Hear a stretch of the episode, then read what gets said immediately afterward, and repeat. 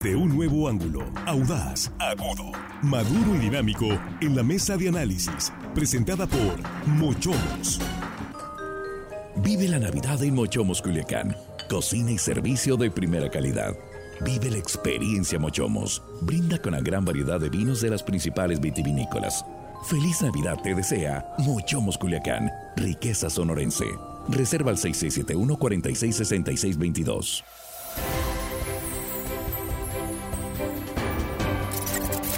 Aquí estamos de regreso, estamos en la mesa de análisis de línea directa en esta tercera emisión de ya, miércoles 4 de enero.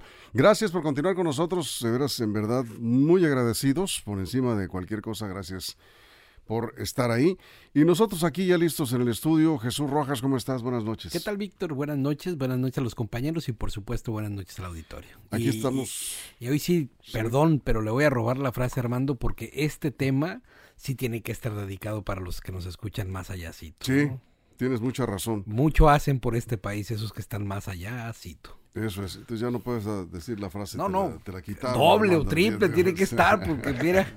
Que... Sí, Armando Ojeda con su frase. Bueno, Juan Ordorica, ¿cómo estás? Buenas noches. Eh, muy buenas noches, Víctor, compañero de la mesa, amigos de la producción. Y hello, estimada audiencia que hoy miércoles nos escuchan. Saludos, saludos a todos. Así es, Armando, ¿cómo estás? Buenas noches. Muy bien, un abrazo para los tres compañeros. Gracias. Y bueno, adelante, Víctor, con el tema. Eso, bueno, es que te quitó la Ya, frase. ya, ya. Pero hay un porqué justificado, amigo. Armando, ¿eh? Completamente de acuerdo, amigo, Sí, sí, adelante. Totalmente de acuerdo. Bueno, las remesas, ¿qué haría México sin las remesas? Bueno, estaría con una economía, digamos, en una situación un poco más apretada, ¿no? No del todo, porque también el turismo ha venido a fortalecerla, Sí. pero bueno, recibió en el 2022 más de 53 mil millones de dólares, un 14% más que en el año anterior, que de por sí ya habían sido buenas. Eh, la economía estadounidense eh, fue por fortaleciéndose después de salir de la pandemia.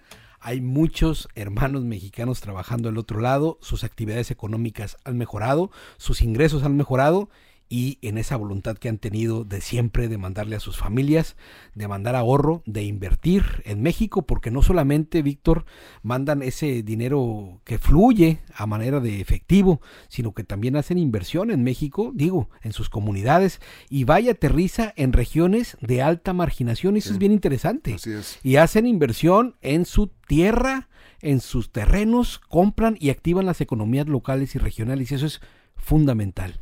Mucho le debemos a los migrantes en México, digo a los migrantes que están en Estados Unidos, mucho Sí. México le- les debemos a ellos. ¿eh? Sí, el lunes, eh, Juan, leí una nota en, eh, en un medio nacional que decía que eh, las remesas han crecido durante 31 meses consecutivos. Lo que no me Sí. quedó claro es si hasta noviembre está considerado el dato o ya considerando hasta diciembre. Es que diciembre todavía no se aparecen los No datos, aparecen. todavía no aparecen, es. pero según las proyecciones del propio Banco de México dicen que sí, que sí van a van a terminar creciendo y aparte en diciembre siempre crecen, ¿no? Por evidentes razones. Bueno, pero en diciembre vienen muchos de los paisanos. Sí, pero también se aumentan las remesas. Pues digo, en no, no, no, no registran el envío, sino que vienen y, No, Y el- gastan más, y el doble. que- y el que no viene manda. El problema es que no todos vienen, ¿no? y el que no viene manda. exacto. Ah. ¿Por qué son tan importantes las remesas en los hogares mexicanos? Porque son, de entrada es la primer fuente de divisas del país. Ya le ganó el petróleo.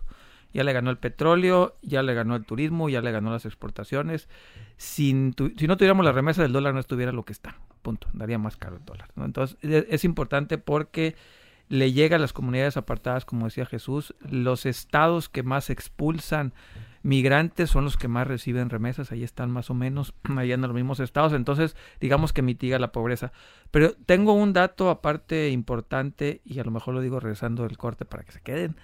¿Pagan impuestos las remesas? ¿Están obligadas las remesas a pagar impuestos? ¿Y quiénes tienen que pagar si el que la manda o el que la recibe? Yo agregaría una pregunta a ver si hay respuesta aquí en la mesa. ¿Quién es el que hace el mayor negocio con las remesas? ¿En dónde está? eh, Ah, ahí va el- otro dato. Sí. Ahorita traigo lleno, lleno de datos traigo el, el- el- el bonche. Hace de 10, hace 10 años México era como el octavo país que más remesas eh, recibía. Ahorita ya es el segundo país que más remesas recibe. Es India, México y China. O sea, Armando, hay comunidades que viven prácticamente de las remesas. Hay, hay una o dos comunidades en el país, yo no tengo el dato, pero yo hace tiempo vi eso. eh, sobre todo comunidades que expulsan muchos eh, mexicanos, por supuesto. Que familias ya de, de- de- de- de, digamos, adultos mayores, la mayoría, donde Sí. no, no hay mucho joven, pues, pero son adultos mayores que viven exclusivamente lo que les mandan los paisanos. Sí, definitivamente es, ese es el ese es el ingreso, el ingreso al que están sujetos muchísimas familias eh, de, de, estados de la República que pues que tienen esa, ese, ese beneficio. Y bueno yo creo que es de alguna manera ese ese aliciente que están ellos esperando normalmente.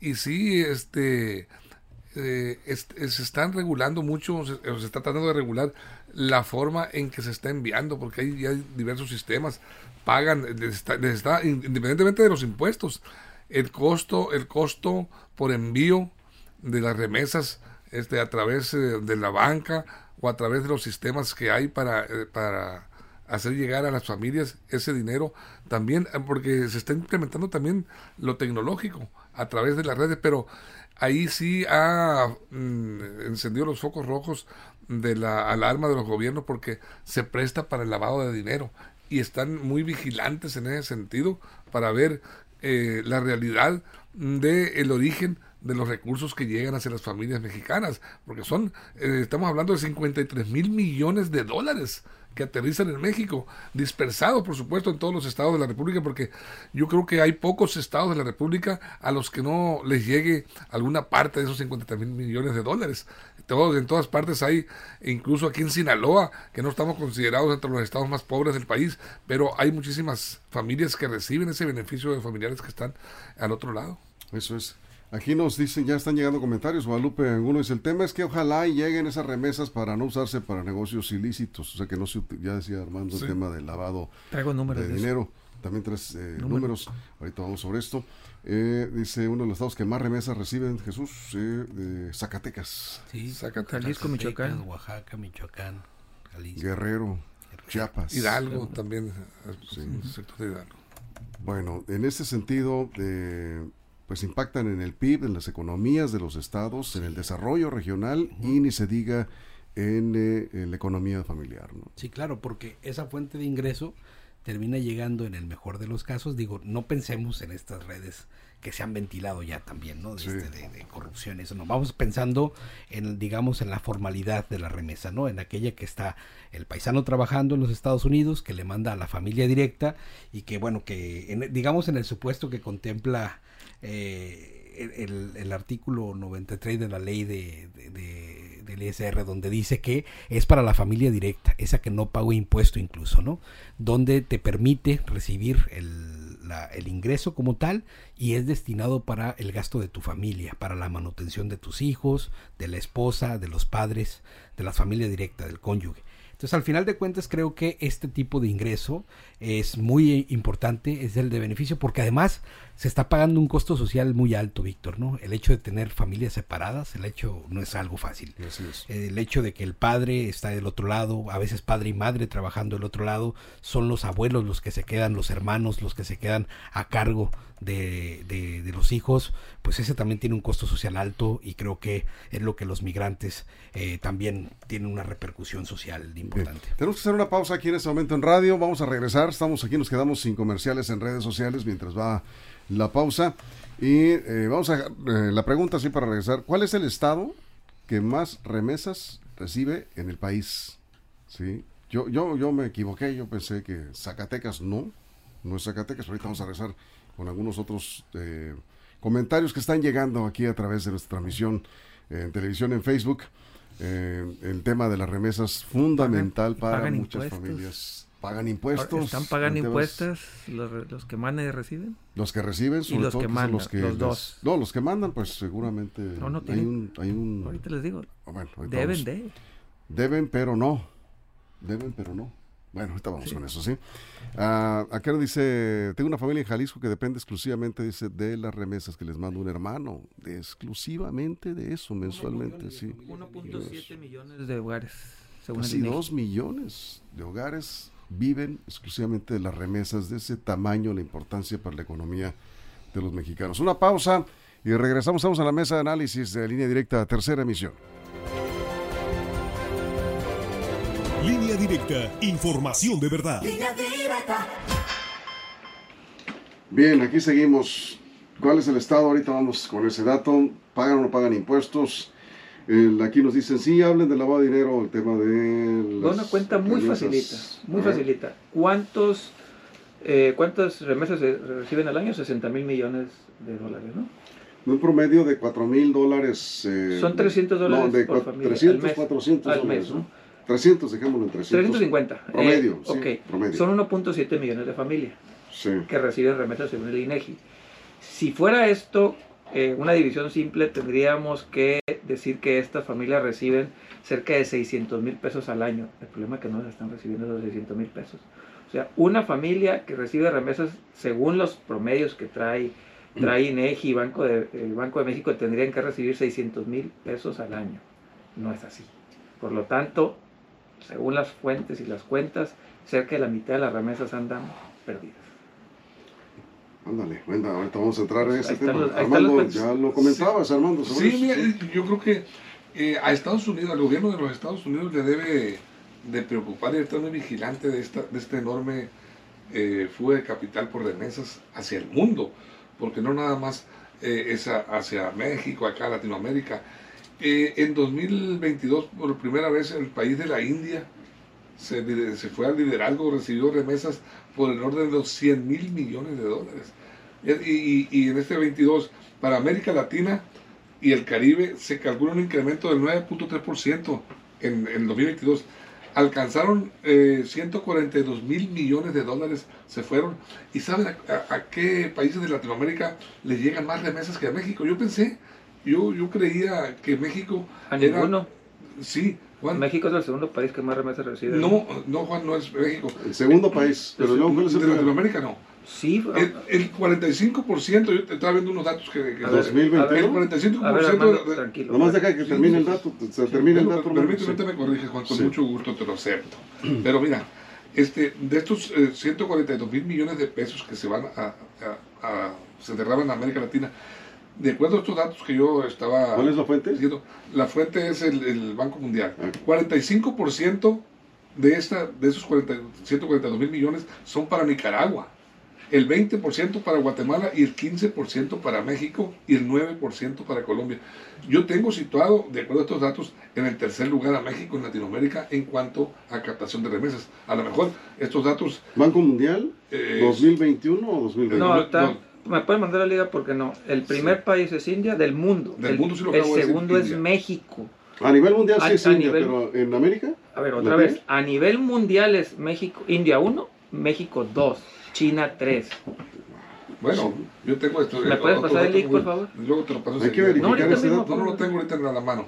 Este, Bien, te lo, pero luego bueno. te lo paso. Pero bueno, ahí están los datos que yo- Digamos que entre los cinco países que más remesas reciben a nivel mundial está México. ¿no? Sí, El claro. segundo, Bueno, pues el segundo. Bueno, si marca el segundo, pues bueno. ¿Banco Mundial? según el Es Banco Mundial. Del Banco Mundial. Bueno, ahorita vamos a ir con los estados, porque es increíble el, el porcentaje de ingresos de remesas que reciben los primeros tres estados. ¿sí? México, el segundo país eh, que recibió remesas. Después de China. Es que- Perdón, ¿de qué después, fecha no, superó a China. la India. ¿21 India, o sí, del 22. 22. 22. Eh, Estoy diciendo, eh, la China primera... está después de México, ¿no? Sí, hace ocho años éramos, hace cinco años éramos el octavo, ya somos el segundo. Del mundo.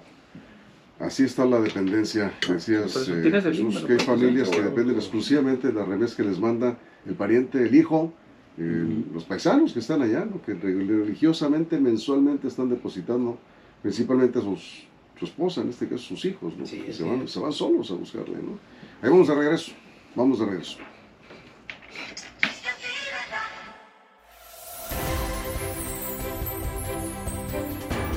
Bien, aquí nos está pasando el dato de Juan.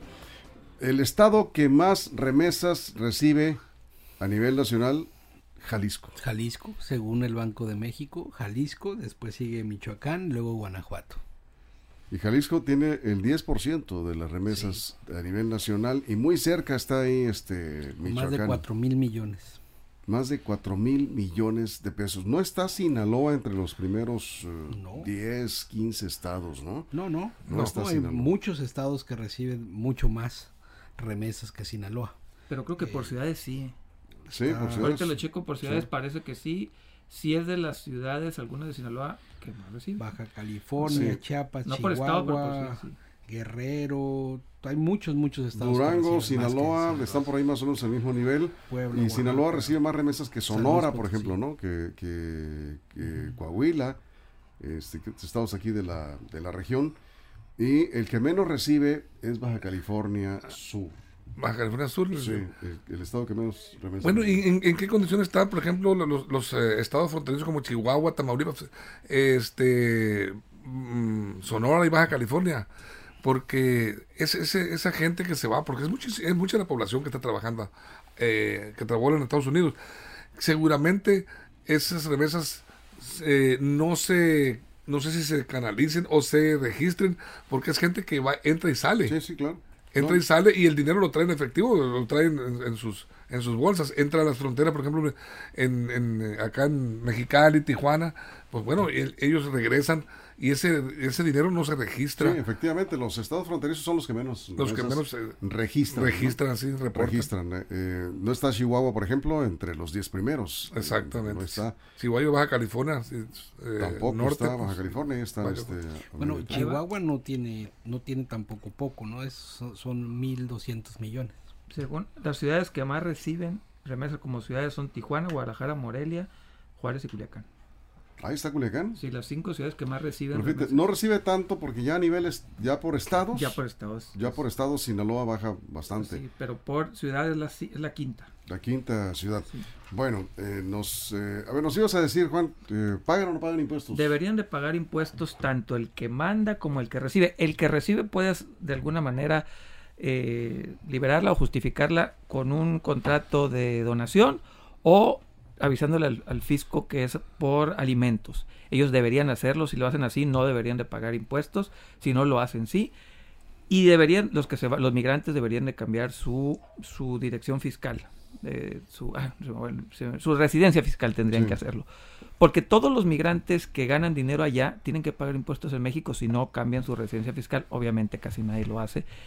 Y, los, y si mandas dinero tendrías que guardar una parte cuando tú regreses o si no regresas alguien tendrá que pagar esos impuestos. Los migrantes que están mandando remesas, si regresan a México algún día, el fisco les va a caer. ¿Por qué? Porque según la ley del ISR, la constitución y los códigos fiscales, tendrían que pagar. son ingresos. Son ingresos. Bueno, aquí me está diciendo un contador que según artículo 93, y aquí estaba verificando esto, los que reciben remesas, cualquiera que sea sus montos, son enviadas entre familia directa, es decir, cónyuge, padres, hijos del contribuyente. Independientemente no del pagan impuestos. A ver, sí, y pregúntale al contador si las remesas, cualquiera que sean sus montos, son enviadas entre familia directa, es decir, del cónyuge, los padres y los hijos del contribuyente, términos del artículo 93 de la ley del ISR, no se paga el impuesto. Sí, claro. Hay impuestos indirectos, por ejemplo el IVA, pues es decir, no, al momento de comprar algo con ese dinero, pues Sí, tengo que aclarar eso. Sí, pero siempre y cuando existe un contrato de donación o exista la parte de alimentos que lo declaren al fisco. Si no lo tienen, eh, la sugerencia que haría cualquier contador es que es que lo tengan ese contrato para efecto si son para la familia no directa, siempre y cuando no sean enajenados por terceros. Sí, sí. Cuando el valor total de las remesas recibidas en un año, calificadas como donativos, no excedan tres veces el salario mínimo generada del área geográfica del contribuyente elevado al año. Es decir, esos son tres supuestos, ¿no? Cualquier duda, mejor consultarlo con su contador. Sí, claro, por eso yo le pregunté a un contador y me dijo, sí, tiene que haber un contrato de donación o avisarle al fisco que es por alimentos, sí, lo que son transferencias entre familias no pagan impuestos, pero si no hay un contrato de donación o no avisan al fisco que es, tendrían problemas. Yo lo consulté, por eso dije, se paga los que mandan y los que reciben solo tienen que decidir. Guadalupe Angulo dice, según el Bajío y Sur, el Bajío y el sur del país son, los, son las regiones que más remesas reciben. Deberían de sondear eh, cuánto ha incrementado la, migración a los Estados Unidos en este gobierno. Sí, efectivamente, eh, hay estados que siguen expulsando muchos paisanos, Jesús, porque no tienen alternativas eh, en México para pues dar una vida digna a sus familias. ¿De dónde? Imagínate, un promedio, hay familias que reciben entre 600 y 800 dólares al mes de remesas. Las que menos reciben entre 200 y 400 dólares mensuales. Claro, y además que la vida del migrante promedio es una vida de trabajo duro. Sí, es una vida de trabajo esforzado que comienza muy temprano por la mañana, que es un trabajo de mucha exigencia física, Eh, en la mayoría de los casos, por supuesto, claro que hay de todos, ¿no? Hay muchísimos trabajos de todo tipo, pero el de esta parte, de la mayoría, el grueso de los trabajadores migrantes, son trabajos de campo, son trabajos de, pues, duros, que sí son muchas veces mejor pagados, pero también con una alta exigencia y que también cobran caras facturas de salud. Sí, es muy pesado. Por ejemplo, estábamos eh, viendo hace eh, unos días, finales del año, de un sinaloense, sí, que, que, está en Canadá, que también hay muchos eh, paisanos trabajando en Canadá que envían con todos sus riesgos además. Muchísimo riesgo más en esta temporada. Hay un, hay un mochitense que se gana la vida en esta temporada este, retirando el hielo, sí, en, la nieve. Ah, sí pues, escuché el, reportaje, sí, muy bueno, claro, claro. Se acuerdan precisamente de Luis, se llama, este, y que además este, tenemos contacto con él. Y él se dedica a retirar el hielo, trabajos que... Y los que andan en el King Crab en Alaska. Esos son otros. es salmón. pesadísimo, ¿no? Este, la pesca, Armando. O sea, no es un trabajo fácil. O sea, ganan muy bien, pero mm. es mucho desgaste. Y, bueno, pues eh, efectivamente, para enviarles en promedio de 8 mil, 10 mil, 12 mil pesos mensuales a sus familias en México. Sí, Víctor, son horarios muy, muy drásticos, son horarios que ahí un minuto te lo ganas trabajado. Sí. Y hay incluso hay, hay personas que tienen, fíjate, en, ese afán de pues ayudar a sus familias a salir adelante, de hacer un capital. Hay, hay trabajadores en Estados Unidos mexicanos eh, eh, que tienen doble turno, o sea, doble trabajo. Salen de un turno y se van a otro. Yo tengo un amigo que trabaja en, dos este en dos empresas diferentes, en dos empleos. Y bueno, le, digo, oye, pues estás gastando demasiado. Sí, prefiero sacrificarme dos, tres, cuatro años, pero hacer un, capital para ver qué podemos hacer en México y por lo menos tener ese, ese recurso disponible para la familia. Y así hay muchísimas personas que, la verdad, como bien se dice en el rancho comúnmente, se soban el lomo macizo para poderse este, ganar los dólares allá. Muy bien pagado, pero bien, bien desquitado también. Estamos cerrando, Juan. Sí, también ha bajado mucho los las cuotas por, por mandar remesas. Eh, llegó a estar hasta 10 dólares eh, por, por cada 200 dólares ya bajó hasta como en 4 o 5 dólares, bajó casi la mitad en este sexenio, que es algo bueno en este sexenio, ¿no? La regulación de algunas cuotas por, por lo de las remesas eh, y el propio mercado, el mercado lo ha ido regulando. Hay que decir que las cuotas se cobran allá, no acá. es cuando allá están poniendo el dinero, es cuando se les cobra. Y el 95, 96% de remesas ya es a través de transferencias electrónicas, ya esas ir a los, me acuerdo que en los 90 estuvo muy de moda ir a poner las, remesas en las, para no decir marcas, ¿no? Pero iban y lo anunciaban por todos lados. Ya es casi el 96, 97% otra vez de transferencias electrónicas. Nos vamos, cerramos Jesús. Pues yo muy rápido, un saludo para todos nuestros paisanos que están trabajando en Oregon, en Arizona, en Utah, en Texas, en California y en todos los estados del otro lado de la frontera donde hay mucha comunidad sinaloense trabajando esforzadamente y que le está mandando a las familias y que están sosteniendo mucho la economía de este estado y del país. Efectivamente, como decíamos, eh, dice Armando más allácito, muchos de ellos nos escuchan eh, a través de línea directa. Respeto y, solidaridad para ellos. Por supuesto, nuestro gran respeto porque ya decía Armando, sí, vaya, que se soban el lomo trabajando durísimo. En el orden de importancia de, numérica están los estados que más eh, mexicanos hay. Está California, Florida, Texas con el 40% y el resto en Nueva York, Nueva Jersey, Maryland, Massachusetts, Illinois, Georgia y Virginia. Y si quieren enterarse de las noticias de Sinaloa, al momento, aquí está línea. Aquí estamos. Gracias Armando por el dato. Con eso nos vamos. Muchas gracias por su compañía. Gracias a nombre de todo el equipo, toda la producción. Y si algo sucede en las próximas horas, ya lo saben, línea directa portal.com de nuestras redes sociales. Gracias, pásenla bien.